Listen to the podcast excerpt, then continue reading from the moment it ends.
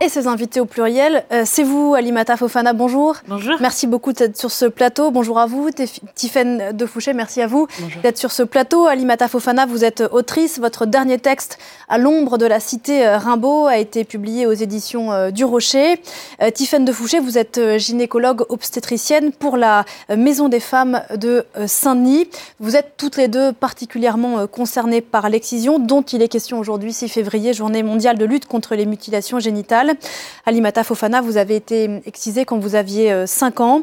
Et Tiffaine de Fouché, vous accompagnez des femmes, un peu comme ce qu'on vient de voir dans le reportage, euh, des femmes victimes dans leur reconstruction euh, physique et j'imagine aussi psychologique. Peut-être peut-on rappeler avant toute chose de quoi on parle avec vous, Tiffaine de Fouché, c'est quoi l'excision et au nom de quoi, surtout, est-elle pratiquée aujourd'hui? Donc l'excision, c'est l'ablation totale ou partielle des organes génitaux externes de la femme lorsqu'elle est pratiquée pour des raisons autres que médicales. Ça concerne à peu près 200 millions de femmes euh, dans le monde à l'heure actuelle et comme on l'a dit plus tôt dans le, dans le reportage, environ 125 000 femmes actuellement en France. Ce qui est très important de savoir, c'est qu'il n'y a aucune religion euh, qui prône l'excision et que cette pratique, elle est perpétrée actuellement pour des raisons qui sont sociales, culturelles, avec beaucoup de fausses idées euh, hygiénistes, que ça, que ça préserverait la virginité des femmes, que ça empêcherait euh, les relations homosexuelles, des choses comme ça. On dit qu'une petite fille, effectivement, est excisée, toutes les 4 minutes dans le monde. Cette pratique est répandue dans une trentaine de pays sur trois continents. La moitié des victimes sont en Égypte, en Éthiopie, en Indonésie. C'est une pratique qui recule aujourd'hui, mais encore très lentement. Encore beaucoup trop lentement. Euh, euh, moi, je vais ajouter aussi qu'il y a le problème de l'excision, c'est qu'on est dans l'irrationnel.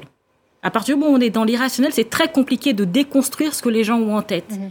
Et l'excision, comme vous l'avez dit précédemment, est pratiquée par nos familles, mais ça c'est quelque chose qui se fait de génération en génération. Il y a un élément important à prendre en compte, c'est que nos mères n'ont pas été à l'école, donc elles sont dans quelque chose euh, bah, qui est de l'ordre de la répétition, et elles font ce qu'elles ont connu parce qu'elles pensent le faire pour le bien de leur fille. C'est ça qui est très compliqué. C'est pour ça que l'excision, elle perdure, parce que nos mères pensent qu'elles le font pour notre bien. Et, vous, vous, dites souvent qu'elles-mêmes ne savent pas, comme beaucoup de victimes d'excision, que les mots qu'elles ressentent aujourd'hui, MAUX, sont euh, la conséquence de ce qu'elles ont subi petite fille, euh, notamment des questions d'infertilité, hein, pas dans le cas des mères, mais euh, d'incontinence, euh, d'inconfort euh, multiple. Et que ça, c'est important aussi de Oui, bah c'est souvent, moi je dis, pour faire en sorte que nos mères changent, venir avec des grands discours des droits de la femme, ça passe totalement au-dessus de la mhm. tête, mais faire le lien entre ce qu'elles éprouvent dans leur corps, les difficultés qu'elles ont eues au moment de l'accouchement et l'excision qu'elles ont subie, les douleurs lors de relations sexuelles et l'excision qu'elles ont subie. C'est vraiment très important d'être dans le concret, dans ce qu'elles éprouvent dans leur corps, dans leur chair. Et d'ailleurs, sur cette question euh, d'un mot, euh, d'un mal dont on ressent les effets euh, des dizaines des années après, vous racontez, Alimata, donc on, le rappelle, vous avez été excisé quand vous aviez 5 ans lors d'un voyage à l'étranger, ce qui arrive souvent ici en France. un sujet d'ailleurs à l'époque dont personne ne vous a parlé. une fois que c'était arrivé, c'était complètement tabou. Et vous dites que 20 ans plus tard, vous avez fait une, une dépression et vous avez compris à ce moment-là que c'était la conséquence de, de ça. Bah la conséquence, euh, c'est pour ça quand on parle euh, d'excision, souvent en France, on vous dit, bah, il y a l'excision, donc il y a la réparation chirurgicale. Et l'aspect psychique, il est vu euh, dans un second temps. Mais le plus important, c'est l'aspect psychique. Parce que quand on vous ampute, par ce biais-là, on vous montre que votre propre corps ne vous appartient pas. On va mettre sa main dans ce que vous avez de plus intime. Donc après, c'est comment toi tu fais pour vivre avec ton propre corps? Comment toi tu fais pour essayer de t'accepter avec ça. C'est pour ça que là, c'est un travail qui va être sur le temps long, euh, un travail psychique pour se réapproprier son corps, pour euh, apprendre à accepter son corps tel qu'il est. Et parce qu'il ne redeviendra jamais tel qu'il a été auparavant. Donc il faut faire le deuil de ce corps qui a été mutilé. Même, même quand on a été réparé. Euh, ben, même si on, ben, ce que je dis souvent, mais nous sommes des corps, nous ne sommes pas des voitures. On répare pas un corps comme on répare une voiture. Donc on ne peut pas revenir au corps qui, a, qui était là avant cette amputation. Oui, c'est des mots qui sont très forts et qui sont très justes. L'idée, c'est de réparer une histoire, en fait, plus que vraiment un, un organe ou même un corps. Et ça, ça passe euh, principalement par un travail d'accompagnement psychologique, sexologique, et puis pour certaines femmes euh, chirurgicales. La question des violences faites aux femmes est un sujet dont on parle beaucoup, bien sûr, dans la société ces dernières années, mais celui-ci, celui de l'excision, est particulièrement euh, tabou. Euh, comment est-ce que vous l'expliquez? Est-ce que ça a à voir précisément avec la sexualité féminine, avec peut-être des questions de plaisir, de masturbation, qui sont des sujets qu'on a encore du mal à, dont on a du mal à parler? Moi, je pense que bah, c'est le corps de la femme de manière générale.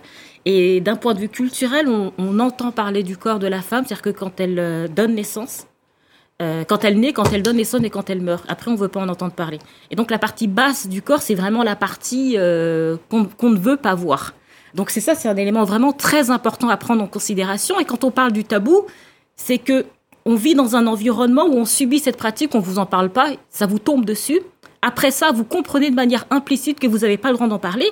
Et moi, quand j'étais petite, quand j'allais à l'école et que je marchais de travers, il n'y a pas d'enseignante qui se sont posé la question ou voir une petite fille en lui disant mais qu'est-ce que tu as? Non.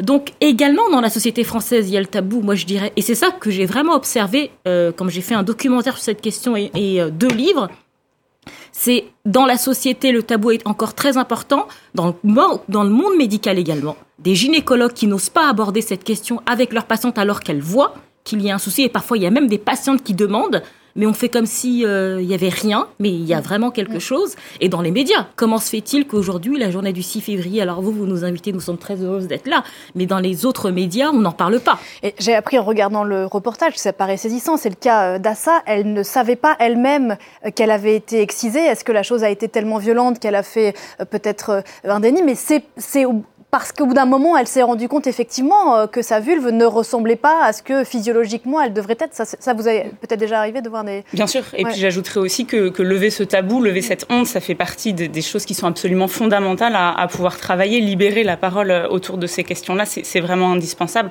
Et, je rejoins euh, Madame Fofana, il faut absolument mieux former les professions médicales pour qu'ils se sentent plus à même d'aborder ce sujet et puis d'orienter vers les professionnels ou les associations les, les patientes qui seraient en demande d'un accompagnement. Et moi, j'ajouterais que le tabou, il est également chez nous, les victimes. Et pour casser ce tabou, c'est nous, en tant que victimes, il est temps qu'on parle à nos mères. Déjà ça. Parler à nos mères. Ça, c'est déjà un pas énorme. Et au nom de quoi vous l'évoquiez euh, tout à l'heure aujourd'hui, euh, ces mères euh, envoient toujours ou chez une tante, chez une exciseuse, leur petite fille subir, subir ce qu'elles-mêmes ont subi, sachant la violence, sachant ce que ça peut, ce que ça peut causer. Ben, elles partent du principe qu'une vie de femme, c'est une, vie de, de, douleur et de souffrance, et que ça, ça fait partie euh, de cette vie de femme, qu'elles doivent passer par là, parce que la peur première, c'est ça qu'il faut comprendre dans la question de l'excision, la peur première pour nos mères, c'est que ce que vous disiez précédemment, c'est qu'on tombe enceinte en dehors du mariage, et on éduque une fille pour qu'elle se marie. Il y a un lien de cause à effet entre les deux. Donc euh, qu'elle fasse, qu'elle soit médecin ou ça c'est euh, très bien, mais c'est pas le l'objectif n'est pas là. Donc nos mères nous éduquent pour nous marier. Elles ont subi une excision, ma grand-mère a subi une excision, on peut monter de génération en génération. Et elles, elles se disent que euh, ben, elles, elles ont été mariées, vierges, et elles ont eu des enfants. Donc l'objectif, il est là. Et quand vous vivez en Occident, donc vous avez très très peur qu'il y ait une rupture entre eux, nos parents, et notre génération. Raison pour laquelle ils sont davantage attachés à la tradition que même ceux qui sont restés au pays. Hmm. C'est ça qui est intéressant. Parce que le fait d'être loin, bah, la seule chose qui vous reste, c'est vos traditions et votre culture, quoi. Ouais, elles ont fait leur, euh, ces femmes ont fait, ont fait leur euh, cette, euh, ce, ce, ce, contrôle, quoi, de, de, et du corps des femmes et, et, leur sexualité.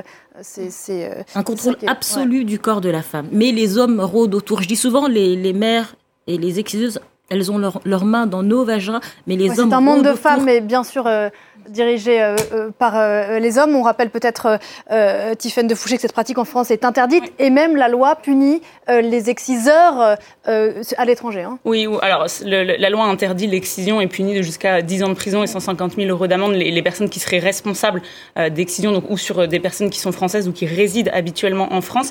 Mais elle punit aussi depuis quelques années les personnes qui inciteraient ou une personne mineure ou majeure à être excisée ou une autre personne à exciser une personne mineure ou majeure. Qu'est-ce qu'on pourrait conseiller à quelqu'un qui nous regarde, euh, qui, euh, qui, qui, a des questions, qui s'interroge euh, Qu'est-ce qu'on peut faire Vers qui on peut se tourner? Moi, je dirais avant tout ne pas rester seul, euh, que ce soit en s'adressant à des amis, à des membres de la famille si, si on s'en sent capable, ou à des professionnels de santé, euh, à des associations, etc. Mais, mais voilà, oser, oser franchir ce pas, oser en parler et être accompagné après en, en fonction de la demande, en fonction des problématiques qui vont être amenées. Mais c'est vrai que c'est très compliqué parce que souvent on est très seul. Ouais, loin le chemin. On est très très seul malgré le fait qu'on vit dans une famille nombreuse. Moi je dis souvent c'est plusieurs solitudes qui se côtoient. Ouais, vous dites que vos frères et sœurs n'étaient pas au courant. Non, euh, vos frères. Mais non, ils ont découvert ça à la sortie de mon premier livre. Vous vous rendez compte le poids du tabou dans une famille pour qu'on en soit euh, Et là. aujourd'hui d'ailleurs ils en lisent quoi, vos frères? Ben, ils me soutiennent euh, quand euh, le dernier documentaire que j'ai fait pour Arte, ils étaient tous là. Ouais. Ma famille était présente. Ma mère a changé. Ma mère a compris. Votre mère a compris. Elle a compris parce qu'il y a eu un cheminement. Alors le cheminement est beaucoup plus long quand vous n'avez pas eu accès à l'école, mais le fait qu'elle discute, le fait qu'on échange, parce que j'ai énormément parlé avec ma mère sur cette question-là, sur les conséquences de l'excision, et elle faisait pas elle y compris dans sa propre vie à elle. Ah Bah oui, je, ben, je lui ai dit, je lui ai dit, je lui ai expliqué. Et, euh, et donc, au bout d'un moment, elle a, elle a fini par comprendre et elle-même dit regretter euh, de nous avoir fait subir l'excision. Donc, c'est un long chemin. Sans doute, on- peut-être d'autres, certaines personnes, pardon, trouveraient qu'il est beaucoup trop long. Mais quand vous n'avez pas eu accès à l'école, eh ben, c'est beaucoup plus long. À nos corps excisés sur Arte, c'est à ces mères-là précisément que s'adresse le documentaire que vous avez signé euh, pour euh, Arte. Donc, on rappelle le nom de votre livre dans lequel vous racontez beaucoup de votre histoire dans la peau d'une petite fille qui s'appelle Maya, à l'ombre de la cité Rimbaud. C'est sorti aux éditions du Rocher. Merci beaucoup, euh, Alimata Fofana. Merci, Tiffaine de Fouché.